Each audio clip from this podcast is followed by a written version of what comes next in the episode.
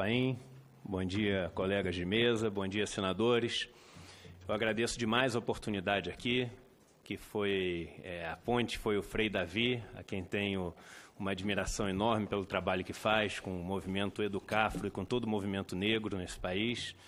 E vejo na figura dos senhores senadores não uma pessoa, mas centenas de milhares de pessoas que elegeram os senhores.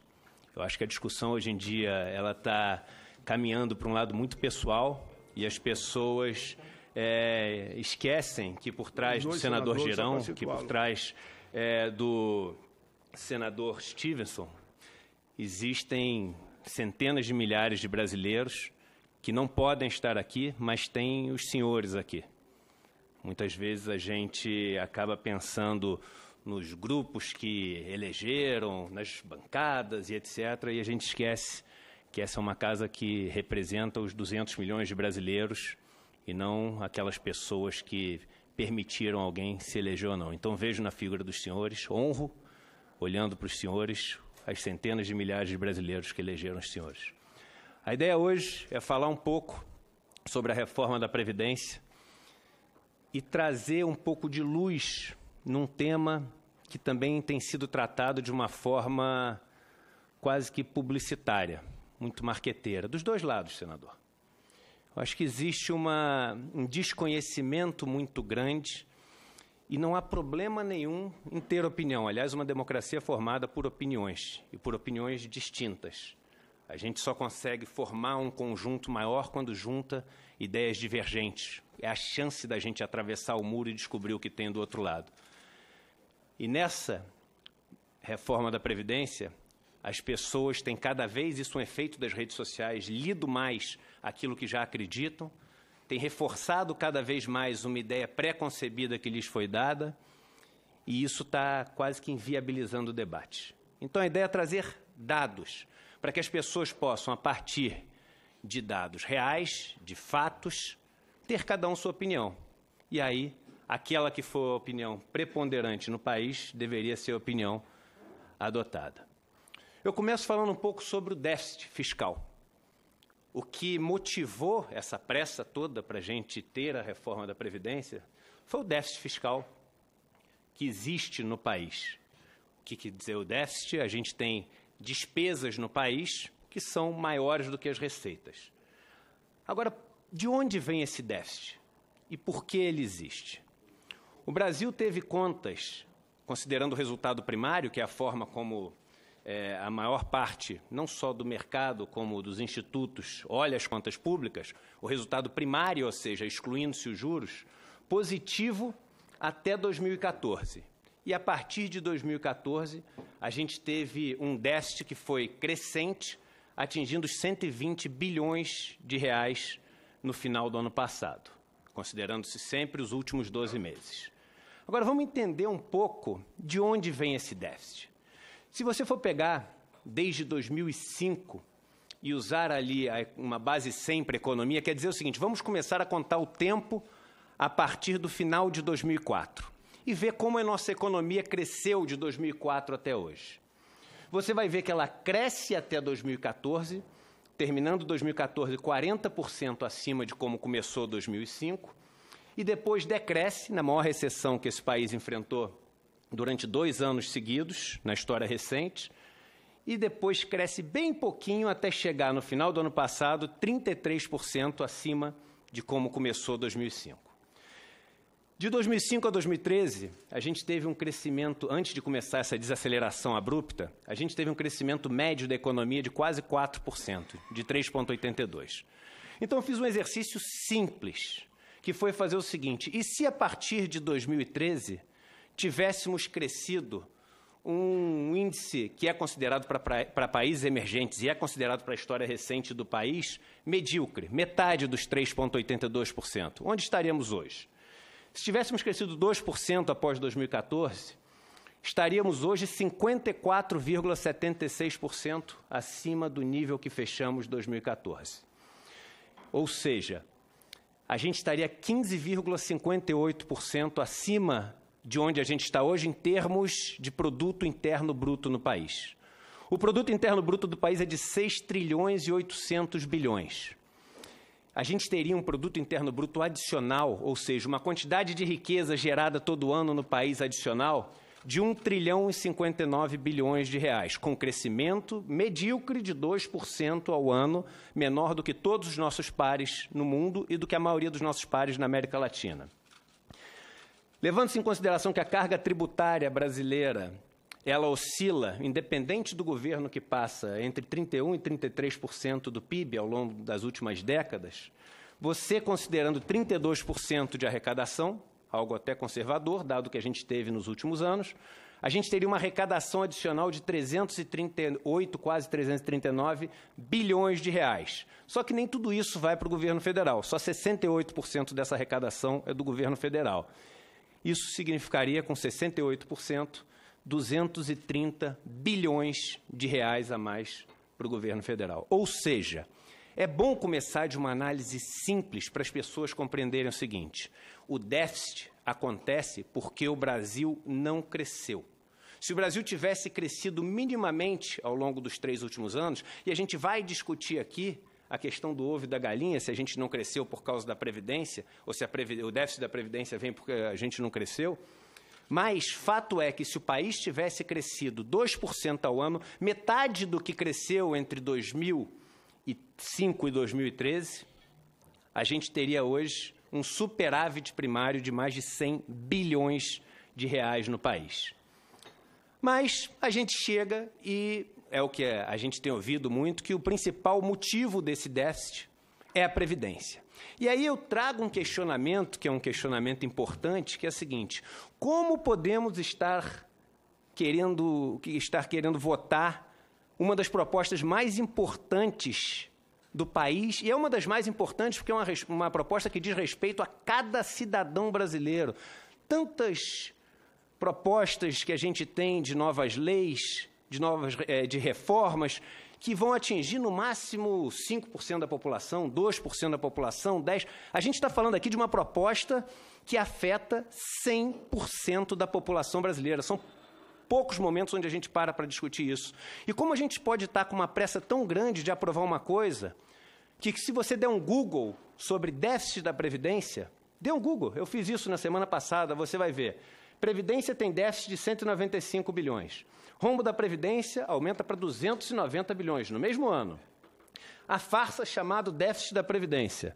Déficit do INSS é de quase 200 bilhões. CPI confirma, não tem déficit na Previdência Social. A CPI que o senhor, com muita é, eficiência, presidiu. E o rombo da Previdência é uma mentira. Como podemos estar apressando uma questão onde a sociedade não sabe ao certo chegar nos números? E talvez aqui esse é um dos maiores objetivos. Vamos entender os números que se jogam na mídia para poder termos opinião. A gente tem o direito de ter uma opinião desde que é o que é 290 ou é 195,2? Se você pesquisar nos sites do governo oficiais, você vai ver números diferentes para a mesma coisa. Então a gente não pode tomar uma decisão que impacta a vida de 210 milhões de brasileiros sem saber o problema. E aí a gente aqui é uma tentativa de jogar um pouco de luz nessa questão. Existem no mínimo três visões sobre as contas da previdência, e a gente entender cada uma das visões ajuda a gente a formar o, a nossa opinião sobre o tema. A primeira delas é aquela visão mais simples que diz o seguinte: olha, a gente tem que considerar somente aquilo que o trabalhador e a empresa contribuem para o INSS, para o regime geral da Previdência Social, e a quantidade de benefícios que são pagos todo ano. Tem muita gente que fala isso, olha só, existe um rombo na Previdência, porque contribui-se com tanto para o INSS e gasta-se tanto para o INSS. E aí você vai ver que, usando essa conta, que vários jornais e sites dizem, existe um déficit em 2017 de 182 bilhões de reais, ou seja, as contribuições do RGPS, as contribuições sociais previdenciárias, sem contar as não previdenciárias, vamos ver adiante, elas somam 374 bilhões e as despesas 557 bilhões. Aí você já tem um problema. Einstein dizia que a média é um perigo, Porque se você tiver com metade do seu corpo no forno e metade na geladeira, na média você está na temperatura ambiente, na prática você está morto. Aqui a gente está considerando dois subconjuntos: o RGPS para o trabalhador urbano e o para o trabalhador rural. O trabalhador urbano é aquele onde a Previdência tem estruturalmente uma natureza contributiva. É onde buscou-se, ao determinar as leis, uma lógica atuarial. E na Previdência urbana, ali entre 2010 e 2015, você chegou a ter um superávit, ou seja, essas contas, olhando só a da urbana, ela é maior o que você arrecadou entre 2010 e 2015 do que o que você gastou com os trabalhadores urbanos. O trabalhador rural ele foi incluído na Constituição de 88 para se fazer justiça social, porque passou décadas sendo aquele boia fria, safreiro, meeiro, que não tinha a menor condição de sobreviver quando as intempéries estava lá e é exatamente isso que foi debatido na época faziam com que ele não conseguisse colher nada. E aí? Vamos deixar ele à própria sorte? E vamos trair aquele grupo que coloca mais de 80% das verduras e legumes que a gente come na nossa casa, porque mais de 80% do que a gente come na nossa casa vem do pequeno agricultor rural. Então a Constituição de 88, com muita justiça, resolveu dar a essas pessoas um mínimo de condição de vida. E ali elas passavam a ter que comprovar que trabalharam durante 15 anos para poder ter direito a esse benefício. Logo, inicia-se com o estoque de pagamentos a se fazer sem nenhuma contribuição. É claro que é estruturalmente deficitário, mas a função dessa previdência não é equilibrar as contas, é equilibrar uma injustiça social.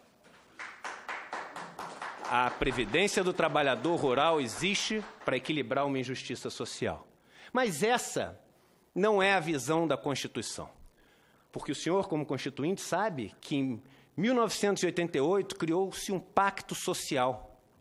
Um pacto onde, copiando simplesmente, não inventamos a roda, o que aconteceu na Europa, o que aconteceu nos Estados Unidos, que agora é tão exemplo para o Brasil, a gente criou uma rede de proteção social, a Seguridade Social, o Social Security, Securité Social, que é o quê?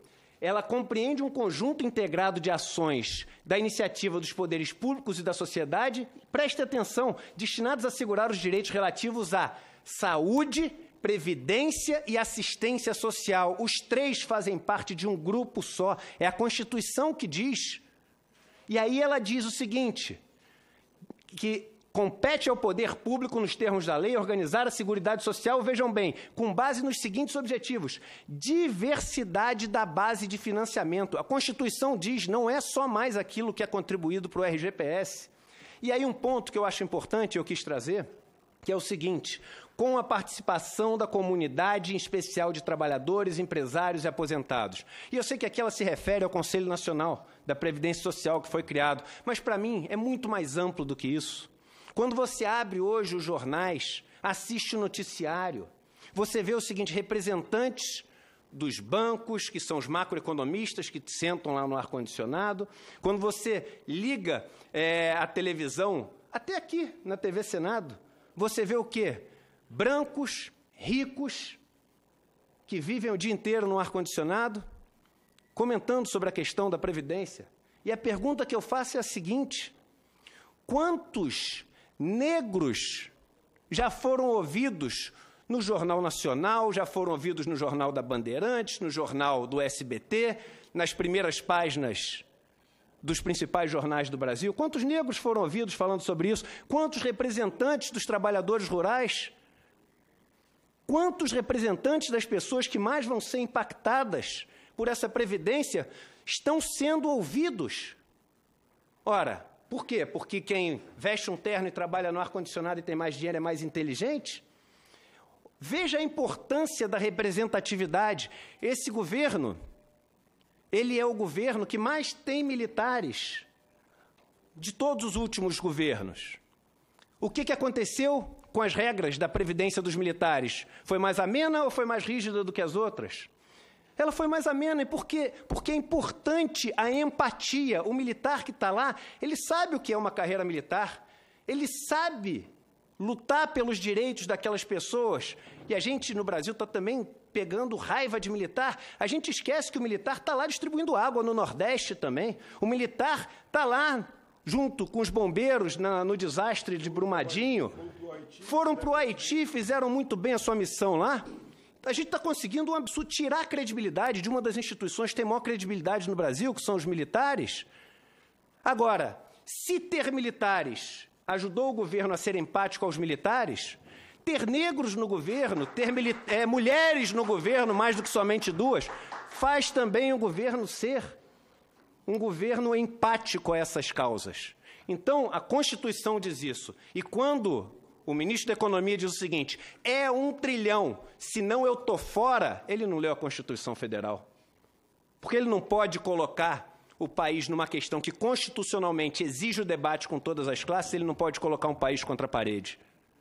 E aí, no seu próximo artigo, no 195, ele diz claramente que a Seguridade Social vai ser financiada por toda a sociedade de forma direta e indireta e com as seguintes contribuições sociais. E ele explicita todas elas, que são o COFINS, contribuição financeira de, para financiamento da Seguridade Social, o PIS-PASEP, a contribuição social sobre o lucro líquido.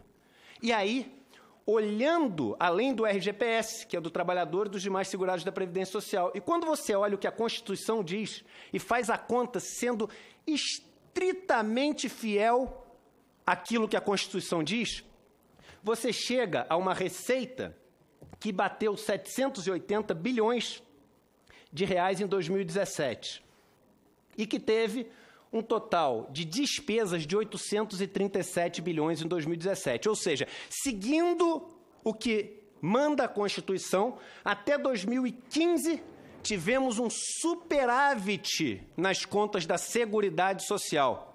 Os números estão todos aí contra números, a gente não pode brigar. A matemática, eu brinco, às vezes, quando eu estou dando uma aula, eu falo o seguinte: você não pode pular para cima e torcer para continuar subindo, porque se pula para cima, você cai para baixo.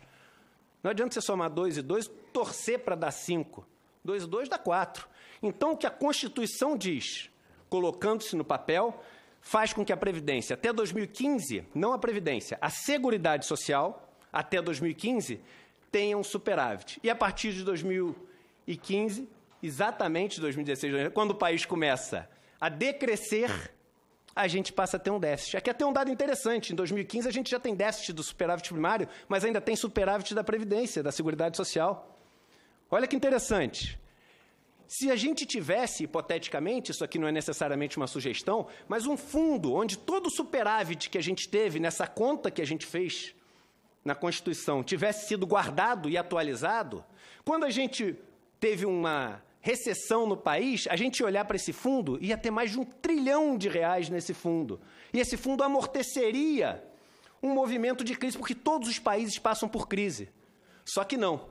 Todas as vezes que o sistema de seguridade social teve um superávit, esse superávit foi gasto. Onde foi gasto a maior parte dele? Com juros da dívida. Ou para financiar outros regimes, como o regime próprio. E aí, no primeiro ano que tem déficit, a gente fala o seguinte: olha, vamos mudar todas as regras e cortar. Que país é esse que, quando tem sobra, gasta e quando tem falta, corta? Você não consegue ter nenhum tipo de estabilidade ou política de longo prazo funcionando assim. Porque o mundo não cresce como uma reta, o mundo cresce com ondas, existem ciclos econômicos. E aí eu faço uma pergunta: se é estruturalmente deficitária, por que, que criaram a DRU, a DRU, que é o mecanismo de desvinculação de receitas da União, que hoje tira até 30% das contribuições sociais, as não previdenciárias? Como é que você cria uma coisa que desvincula receitas de uma coisa que dá prejuízo? É claro que sempre deu superávit e ajudou a financiar o resto do orçamento fiscal. Agora, no momento em que precisa, a gente diz que tem que cortá-la. E aí, aqui é a visão do governo e a visão que a mídia tem passado. Pega-se aquilo que a Constituição estabelece como a Seguridade Social E, além disso, você coloca o regime próprio dos servidores, que é o regime próprio de previdência. Só que ele não faz parte da Constituição. E você pega também e coloca os militares. A conta é tão confusa que até 2016 somava-se nessa conta aquilo que os militares da reserva recebiam. Só que não existe contribuição previdenciária para se encaixar com a despesa previdenciária, vamos chamar assim, dos reformados, simplesmente porque ele não é considerado um aposentado, ele é considerado um da reserva. Então, isso é um ônus da sociedade ter que pagar como um salário. E aí, a partir de 2016, isso passa a ser contabilizado como um militar da ativa, como soldo. Só que está tudo misturado nos dados do governo. Então, ali chegamos ao número 290 bilhões, mas temos que entender que esses 290 bilhões, eles representam o RGPS, que é estruturalmente superavitário, com o RPPS, que hoje, hoje é estruturalmente deficitário, e é onde estão aqueles privilégios que os jornais adoram falar, do sujeito que se aposentou com 30 mil, 40 mil. E aí um ponto interessante. Essa injustiça já foi corrigida em 2013, porque desde 2013 o servidor público não pode se aposentar com valor acima do teto, aquele que entrou no sistema depois de 2013. Então, que é 5.900, é a fortuna de 5.800 reais para uma pessoa que dedicou a vida inteira também à nação. Vamos parar de ter raiva também de político? Como é que a gente pode ter raiva de político aqui? E, e falo, um líder da base falou uma coisa muito bacana, o eleito por São Paulo, o Major Olímpio, falou é, na TV Senado outro dia, falou assim: estão colocando a população com ódio do servidor público. E é muito paradoxal ter um governo que fala que tem que ser patriota. Nós temos no Brasil que ser patriota. Nós temos que no Brasil cantar o hino todos os dias. Mas temos que odiar aqueles que representam a nação, porque nação é o grupo, o Estado é a pessoa jurídica que representa esse grupo. Como é que a gente vai ter ódio daqueles que nos representam? O Major Rolim respondeu. Mas os números estão aqui, contra números. Esses números são indiscutíveis. Eu cheguei nos 290 bilhões que o governo mostra e mostrei como se chega nos 290 bilhões. Como se chega? Desrespeitando aquilo que a Constituição nos manda fazer. E aí, duas perguntas-chave surgem. A primeira, o déficit da Previdência freou a economia? Ou foi a economia fraca que gerou o déficit da Previdência? E a segunda pergunta: para onde iria a economia do um trilhão de reais desejada? E de onde ela vem? Porque aqui eu provoco todos os senhores a pensar não mais em dinheiro, mas em riqueza. Pensar só em dinheiro confunde muito a gente, porque dinheiro é uma coisa potencialmente infinita. A gente constrói mais 10 casas da moeda, bota para imprimir dinheiro lá, e às vezes a gente fica com a impressão de que, ó, cortou um trilhão. De onde? Ah, do orçamento, como se o orçamento fosse um ente privilegiado que se aposentou com muito dinheiro ou mora nas Bahamas. Ou e vai um trilhão para um Não existe toda a riqueza que vai para um lugar vem de outro. A riqueza ela é limitada, é finita. A água que os senhores estão bebendo, os biscoitos que nós comemos antes de vir para cá, a madeira que faz isso aqui, isso são as riquezas que a gente tem, a inteligência que os senhores têm, a energia que tem para poder vir andando até aqui, isso é a riqueza. E a riqueza é limitada, a riqueza não é infinita. Todo ano ela é acrescida daquilo que se gera de riqueza no país, o produto interno bruto, e todo ano ela é decrescida também daquilo que se consome de riqueza para poder sobreviver. Por natureza e por definição, toda sociedade consome riqueza para poder sobreviver. Mas a soma daquilo que a gente tem, consome e produz é finito. Logo, se vai para um lugar, tem que vir de outro. E essa pergunta tem que ser feita: de onde vem o um trilhão que o governo quer economizar?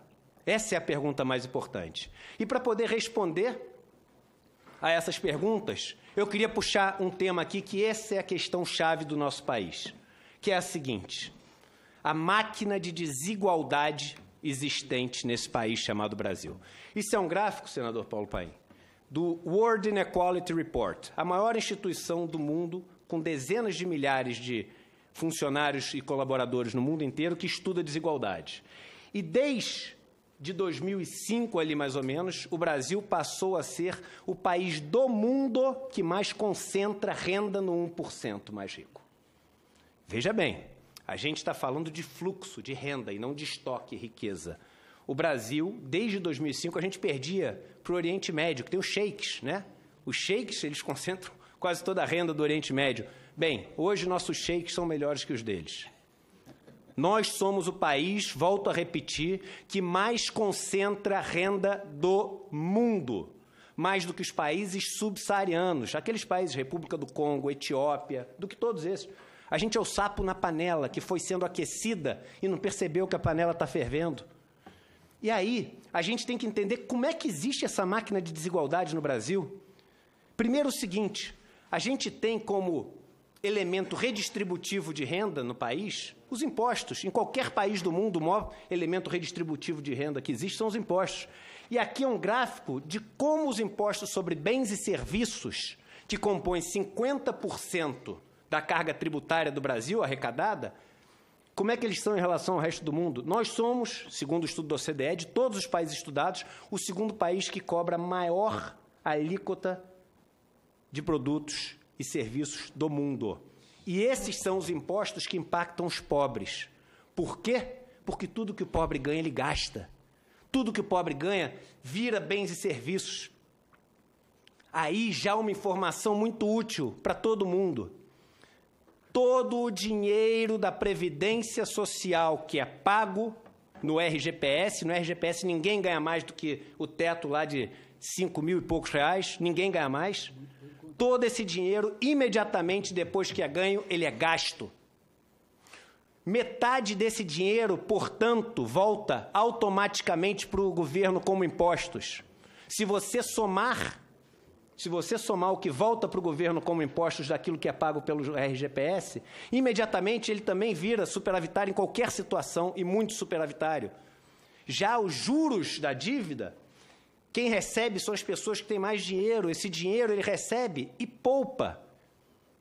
E ao poupar, ele não volta para o governo como impostos imediatamente, e ele trava. E é por isso que existe um estudo que mostra que quando você Estudo do FMI. Não existe uma organização mais de direita, mais neoliberal do que o FMI. O FMI diz, Christine Lagarde, diretora gerente do FMI em 2015, diz o seguinte: o FMI, nos seus estudos, mostra que quando você aumenta aquele 1% mais rico, você aumenta a parcela de renda dele em 1%, a economia decresce em cinco anos 0,08% ao ano o PIB.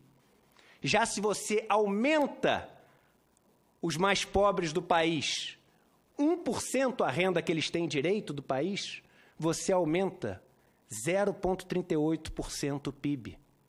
Por quê? Porque o dinheiro que vai para o mais rico, ele vira aplicação, ele vira estoque. O dinheiro que vai para o mais pobre, ele vira fluxo, ele vira atividade econômica. É só pensar numa planta. É regar na folha e regar na raiz. Quando você rega na raiz, a planta absorve toda a água. Quando você rega na folha, muito fica na folha e pouco cai na raiz alimentando a planta. E se a gente não tomar cuidado, a planta morre. E esse outro imposto, que é usado para distribuição, que é o imposto sobre renda. Esses dados são dados do Ministério do Planejamento. Entrem no site do Ministério do Planejamento. Não é dado de nenhum site de esquerda, não. Tá? Dados oficiais do governo. O Brasil é o país do mundo que menos cobra alíquota de imposto sobre renda, lucro e ganho de capital, de todos os estudados. Somos um paraíso fiscal para os ricos. Essa é a verdade. A maior parte da renda dos ricos é recebida via dividendos. E os dividendos são isentos. Só nós e a Estônia não tributamos dividendos no mundo. No mundo inteiro. Eram quatro. O México e a Eslováquia também não tributavam e passaram a tributar. Só nós e a Estônia. Só que somando tudo, a Estônia tem uma carga tributária maior que a do Brasil. E, e é, é, perdoa a palavra, mas é estúpido não cobrar dividendos, porque se você é um dono de empresa e você tem um imposto dentro da empresa só e nenhum imposto fora, o seu estímulo é a deixar o dinheiro na empresa ou tirar o dinheiro é tirar o dinheiro. Agora, se você tem essa carga tributária dividida entre os dois, Você fala assim: enquanto meu dinheiro estiver na empresa, eu não pago esse imposto, vou mantê-lo na empresa. E quando você mantém na empresa, você está investindo em produtividade. Somando os dois, o que se paga dentro e fora da empresa, no Brasil a gente paga menos de 30%, porque a gente tem a figura do juro sobre capital próprio também, que é mais uma moleza que o empresário tem no país. E a gente quer ser igual aos Estados Unidos. Os Estados Unidos, somando os dois, o empresário paga 57%. A gente quer ser igual à França. Na França, somando os dois, o empresário paga 64%. A gente quer ser igual à Austrália. Na Austrália, somando os dois, o australiano paga 49%. E aí o que, que acontece? Acontece o seguinte: que o 1% mais rico, do dinheiro que ele ganha, ele poupa quase tudo e gasta pouquíssimo. E o 90% mais pobre, ele consome tudo aquilo que ele ganha. Ele não, não sobra dinheiro para poupar. O dinheiro que o rico gasta, ele paga o imposto sobre bens e serviços, mas é tão pouco perto do total que, proporcionalmente, ele paga um imposto muito pequeno perto do total. Já tudo aquilo que ele poupa, ele poupa e recebe o quê? Juros do governo. E esses juros que ele recebe é pago com quê? Vamos seguir o dinheiro até o final, como diria o jornalista do escândalo Watergate, follow the money, vamos seguir o dinheiro. Esse juros que ele ganha na parcela que ele poupa é pago pelos impostos que ele mesmo paga e que o pobre paga. Os ricos fazem suas fortunas com juros pagos pelo governo, que são financiados pelos impostos pagos pela população. Aqui, a nossa maior especialista nisso, Maria Lúcia Fatorelli, que não me deixe falar besteira. E aí, eu sempre falo, porque o rico no Brasil tem mania de falar o seguinte: olha, eu até pagaria mais imposto, se tivesse pelo menos no país educação de qualidade, saúde de qualidade, boas estradas. Aí eu falo assim, meu amigo, o dinheiro que você tem foi um dinheiro acumulado em cima dessa estrutura aqui de juros. E você tem dinheiro hoje para comprar um bom carro, para ter um bom plano de saúde, para botar seus filhos numa escola particular boa. Então, o seu imposto volta como educação, volta como saúde, volta como transporte. O imposto que não volta é o imposto do pobre. Esse imposto não volta. E com isso, a gente tem uma máquina de desigualdade dos pobres para os ricos. E aí, senador, esses são os números da dívida pública. Essa é a engrenagem dessa máquina de desigualdade, números do Tesouro Nacional. Uma dívida pública federal total anunciada e divulgada pelo Tesouro de 3 bilhões e 800. Ele só deveria colocar ali em cima o seguinte: estoque da dívida pública federal líquida. Porque a dívida pública federal ela é superior a 5 trilhões de reais e não 3,800. O custo médio dessa dívida, as pessoas se enganam, ah, o custo da dívida no Brasil é 6,5%, porque a Selic não é. O custo médio da dívida no Brasil é de quase 10%. Isso faz com que só de juros a gente pague quase 500 bilhões de reais por ano. Só que tem dívida que vence, porque dívida vence. E aí a gente tem, só nos próximos 12 meses, esse relatório eu tirei foi o último, 600 bilhões vencendo, ou seja, no próximo ano temos mais de um trilhão de reais para pagar para os detentores dessa dívida, que são pessoas que estão com dinheiro parado, que é um dinheiro que não volta como COFINS, que é um dinheiro que não volta como PIS. Quanto mais você aumenta a desigualdade, mais você aumenta o dinheiro que está desse lado e mais diminui do outro, porque a riqueza é finita. A riqueza sai de um lugar e vai para o outro. Não existe aquela história, ah, vamos levantar a maré para todo mundo. A Oxfam, outro instituto que estuda isso, ela fez um estudo interessantíssimo. Tem muita gente que fala, vamos crescer o bolo e etc. Se você, só crescendo o bolo ou levantando a maré, quiser fazer com que no mundo, com a distribuição de renda atual que existe no mundo, todas as pessoas vivam com no mínimo 5 dólares e 50 por dia, estamos falando de menos de meio salário mínimo. Só para saírem da faixa de pobreza, o mundo teria que crescer 175 vezes para isso. Só que o mundo cresce 3% ao ano, quando cresce bem. Olá. E aí, o resultado. Na maior crise da história, isso são coisas que eu tirei também da internet, vivemos a maior crise da história recente do país. Quais as notícias que a gente, ao abrir a internet, vê? Venda de carros importados cresce 32% em 2018. O mercado de luxo nunca esteve tão forte. E aqui, com lucros recordes em 2017, bancos fecharam mais de 17 mil postos de trabalho. E aqui uma confusão grande. As pessoas veem, ah, a bolsa está subindo, então é sinal de que a economia está bem. Bolsa é o valor de mercado das empresas. E o valor de mercado das empresas só tem a ver com o lucro que a empresa tem. Nesses últimos anos, as ações dos bancos subiram e os bancos demitiram 17 mil em 2017. É esse o termômetro? De 2014 até hoje, a bolsa ela subiu de 44 mil pontos para 100 mil pontos. Nesse período, foram milhões de desempregados a mais. Foi um decréscimo do PIB, porque o PIB hoje está em níveis reais de 2011. E aí, o que, que a gente gera com isso? Uma sociedade onde não tem meritocracia. Esse é um estudo da OCDE que mostra o seguinte: se você nasce nos 10% mais pobres do Brasil, quantas gerações demora até um descendente chegar na renda média do país? O Brasil é o vice-campeão mundial. Demoram nove gerações, 225 anos até alguém nascer. Ou seja, no Brasil, se você nasceu pobre, você vai ser pobre. Se você nasceu rico, você vai ser rico. A riqueza dos seus pais ou a pobreza dos seus pais explica 70% da sua condição. É o que eles chamam de stickness ceiling, stickness, floors, ou seja, chão, chãos pegajosos e tetos pegajosos é difícil, você não consegue sair do teto nem do piso. A gente só perde, sabe para quem? Para a Colômbia, que é outro país que a gente está querendo imitar agora. O que, que a Colômbia fez? Colocou as pessoas armadas até o dente e escondeu elas nos guetos. Fez com que fosse mais difícil ainda você ter mobilidade social. Enquanto isso, na Dinamarca, na Noruega, em duas, três gerações, em média, quem nasce nos 10% mais pobres conseguem ter um descendente que ganha a renda média. E como é que a Seguridade Social ajuda a resolver este que é o maior problema do país? O país tem problema com corrupção? Tem. Com sonegação? Tem. Com maus políticos? Tem, mas tem também com maus empresários, que ninguém fala. Agora, qual é o maior problema do país? É esse? Não. O maior problema do Brasil chama-se desigualdade. E eu não tenho o menor medo de falar isso e ser taxado de ser conivente com a corrupção, porque não sou e a minha história mostra isso. Como que a Seguridade Social ajuda? Em primeiro lugar, ela beneficia só o regime geral quase 30 milhões de pessoas. Só que essas pessoas têm filhos, têm netos.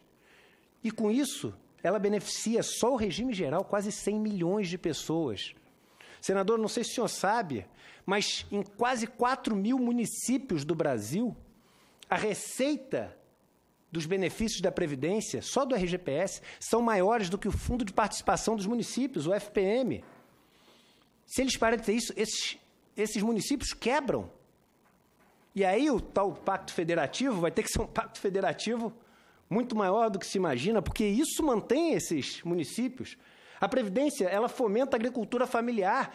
Só para você ter ideia, o tempo do trabalhador rural no campo ele estava sendo cada vez menor, porque ele estava sendo esquecido, largado, para morrer sem nenhum tipo de proteção social, de segurança social. Depois da Constituição de 88, esse tempo não para de crescer.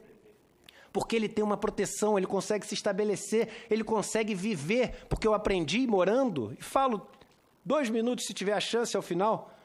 Passei no último mês 20 dias morando com os trabalhadores rurais mais pobres desse país para conhecer a realidade deles. E eles falam o seguinte: nós não queremos sobreviver, porque isso seria demais para a gente. Porque sobreviver é mais do que viver, doutor. A gente quer só viver. E nem isso a gente consegue. Então eles só querem viver. Eles não querem nem sobreviver, porque sabem que hoje em dia é muito difícil ter essa perspectiva. E a Previdência Social promove a economia regional, o número que eu falei, são 3.875 municípios que têm isso. E reduz a pobreza. Hoje em dia, a gente tem uma taxa de pobreza muito grande nos jovens, o que é absolutamente triste, e isso desenha o futuro da nossa nação, os jovens que a gente tem hoje, e uma taxa de pobreza muito baixa nas pessoas mais velhas. Não fosse o regime geral da Previdência, isso é um dado que o IBGE fez, a gente teria 70, 65% das pessoas com mais de 75 anos vivendo na pobreza. Hoje são menos de 10%. Ela refaz uma justiça social que é quebrada nos anos mais tenros da idade, de idade dessas pessoas. E as injustiças ocultas. O BPC. Quando eu vejo a frase do senhor ministro da Economia, Paulo Guedes, falando o seguinte: o BPC foi um bode na sala? pergunta o repórter. E ele responde: se o valor de 400 for para 500, 600, passa. O Marinho botou essas coisas porque só ele sabe o que é bom para negociar. Como é que você vai negociar? O BPC.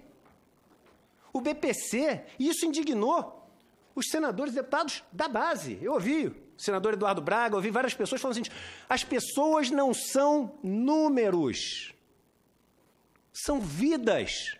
E vocês querem saber o quanto de vida? E eu quis trazer esse número aqui. O BPC um estudo feito em 2008, que é o último estudo que se tem, mostra o seguinte: analisando-se grupos que têm o BPC e outros que não têm, porque muita gente que tem direito ao BPC não pega, centenas de milhares de pessoas. O grupo que tem o BPC vive a mais com qualidade, expectativa de anos de vida saudáveis. Os homens vivem um ano a mais, as mulheres quatro anos a mais. Logo, cortar o BPC significa essa é a matemática. Cortar esses anos a mais. E cortar anos de vida significa o quê, senador Paulo Paim? Significa matar, não tem outra palavra. Quem aceita essa reforma da Previdência do jeito que veio, tratando as pessoas que vivem na miséria, porque só alguém que vive na miséria pode receber o BPC, tratando alguém que não tem a capacidade física de exercer mais nenhuma função, que são as pessoas deficientes que recebem o benefício do BPC. Quem trata isso como número e aprova sem nenhum comentário essa reforma da Previdência tem as mãos sujas de sangue, não tem outra palavra para falar. Está matando brasileiros. Não existe outra palavra. E agora, esse questionamento foi feito pelo Frei Davi, e o Frei Davi, com toda a sua inteligência e toda a sua inspiração, me falou o seguinte: Eduardo, Faça um favor para mim, sempre que puder, faça o recorte racial das informações. E aí eu fiz o. Existe um estudo feito na cidade de São Paulo, super detalhado, e os dados estão todos aqui na apresentação ali embaixo. Ele pega os bairros de São Paulo e coloca a idade média ao morrer da pessoa, dependendo do bairro. Você vê que os bairros mais da Zona Sul, as pessoas morrem com quase 80 anos de idade, em média, e nos bairros da periferia chegam a morrer com menos de 60 anos de idade. Mas esse sujeito foi além. E ele fez o recorte racial disso. E aqui é o seguinte: vamos ver se a reforma é racista, Frei Davi?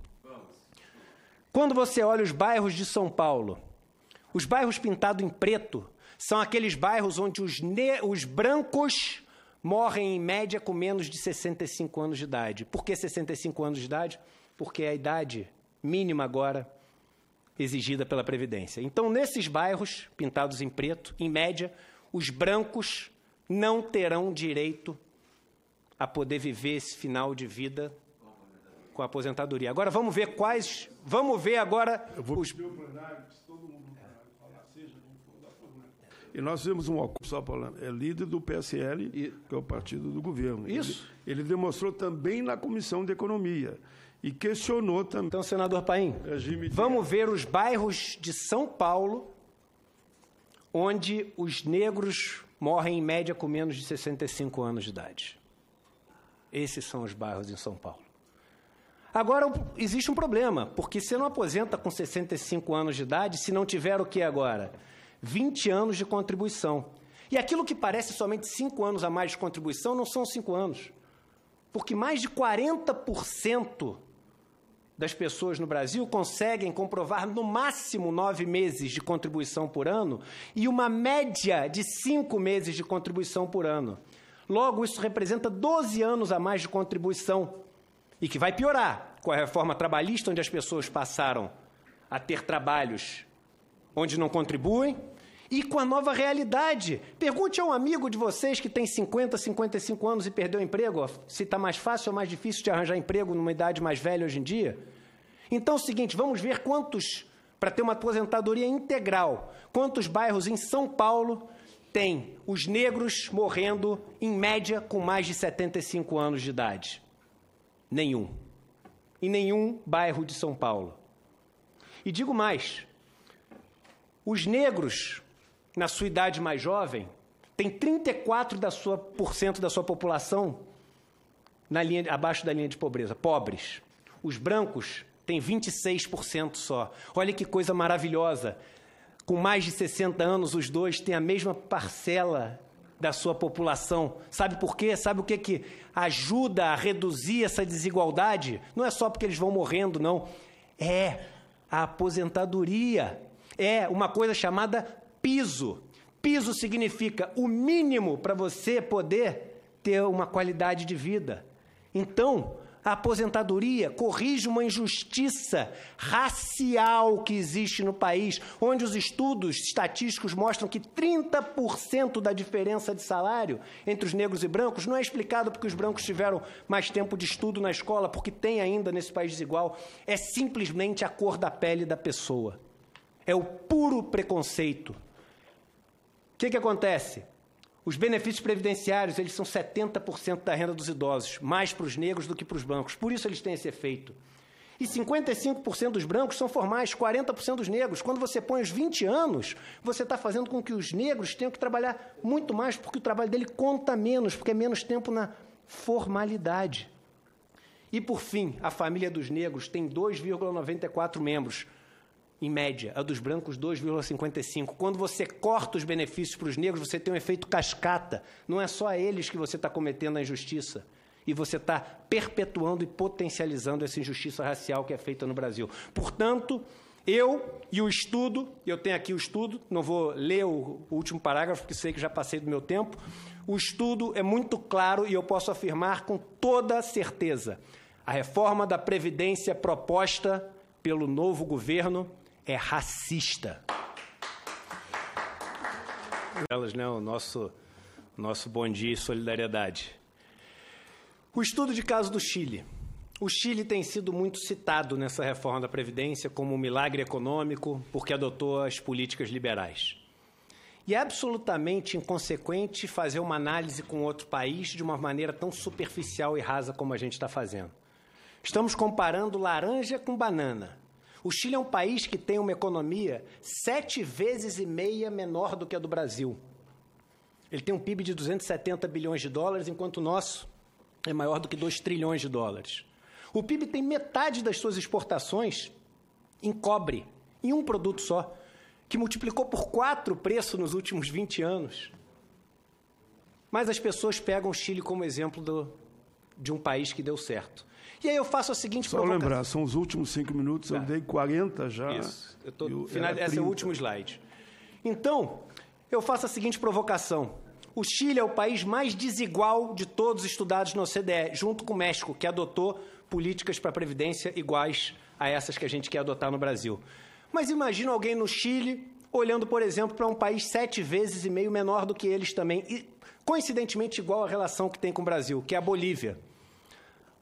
Só existe um país que cresceu muito mais que o Chile ao longo dos últimos dez anos na América Latina. O senhor sabe qual foi? Foi a Bolívia.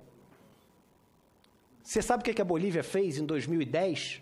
Ele, ela aprovou uma lei reestatizando a Previdência Social que tinha sido privatizada, fazendo a idade mínima cair de 65 anos para 58 anos, fazendo com que as mulheres tivessem o direito de se aposentar um ano a menos para cada filho que tivessem, limitado a três filhos, fazendo com que os operários das minas pudessem diminuir a idade mínima de aposentadoria em um ano para cada dois anos trabalhados. E sabe o que aconteceu com a Bolívia durante esse tempo? Que caos, né? Quebrou se fez isso, que é o contrário do que a gente está fazendo, quebrou. Pois bem, se nos últimos 10 anos o Chile cresceu 34% o seu PIB, a Bolívia cresceu 62% o seu PIB, foi o país que mais cresceu na América Latina, distribuindo riqueza.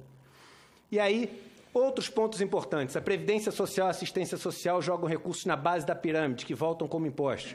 O estímulo à informalidade cresce à medida que diminui a expectativa em relação aos benefícios e já existe uma transferência de um trilhão de reais para os bancos, para os aposentados, chamado crédito consignado. nos próximos 10 anos, um trilhão de reais sairão dos aposentados para os bancos. Essa reforma, ela propõe que mais um trilhão saia. Eu termino e concluo dizendo uma frase que um malabarista, um equilibrista disse uma vez, o maior equilibrista do mundo, aquele que atravessava os prédios de um prédio para o outro. E uma vez perguntaram para ele: como é que é fazer isso que o senhor faz? Andar a mais de 100 metros de altura? Ele falou assim: o que eu faço é muito simples. É colocar um pé na frente do outro. Mas é muito difícil.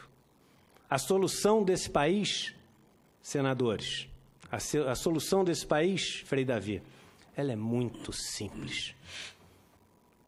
Ela envolve dar riqueza para que as pessoas tenham o um mínimo para também produzir riqueza. Ela envolve quebrar a relação de dependência que o pobre tem, de só poder gerar riqueza quando alguém o permite, porque o dinheiro que ele pega emprestado custa 400, 300% ao ano, e é impossível gerar mais riqueza do que isso, para você poder pegar esse dinheiro com o propósito de gerar riqueza. A solução é muito simples. A gente tem 175 milhões de hectares improdutivos no Brasil.